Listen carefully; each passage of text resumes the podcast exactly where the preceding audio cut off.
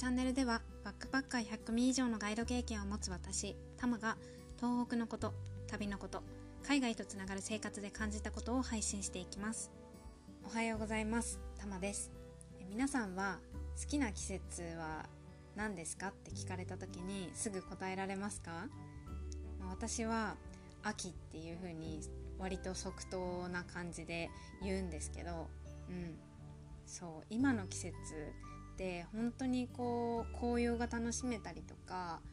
うん、空気感で朝昼晩でちょっとね感じ方が全然違うのが面白いっていうのもあってそうすごく好きなんですよね。うん、で今日はですねあの秋にぜひぜひぜひ行ってほしいあの場所をご紹介したいと思います。で長老湖と山彦吊り橋っていう場所なんですけれどもあの宮城県の土ヶ宿町っていうエリアにあります。うん、であのここにですね本当に風がない時に行くと、あのー、まあ、湖があるのでそこにねすごく紅葉で色づいたあの山が反射して映ってすっごく綺麗に見えるんですよ。そうでそこがこう散策できるような遊歩道になってるので、うん、なんかこう湖の方から歩いていって吊り橋の方にも行けますし吊り橋の方から歩いていってあの湖の方に行くっていうこともできるんですね。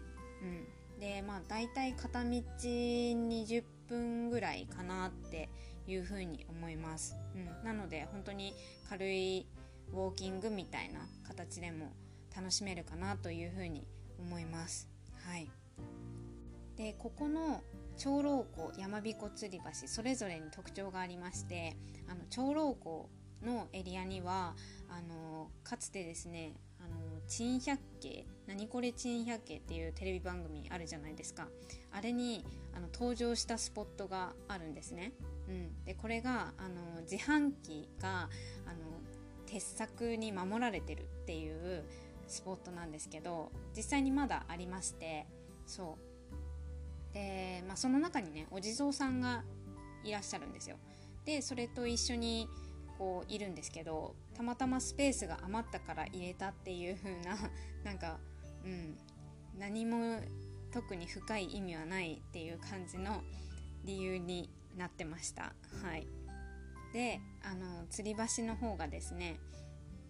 ま全長 120m あるんですけれどもその長さが東北で一番長い吊り橋っていう風に言われてますはいで、まあ、高いところ得意な方とか全然大丈夫だよっていう方は、うん、ぜひ行ってみてほしいなっていうふうに思います。で、あのー、歩いてるところもこう何て言うんですかね道路の排水溝みたいな、うんあのー、鉄のこう隙間あるみたいな感じになるので歩いてるところの下を見ると、あの、直接ね川が見えたりとかっていう、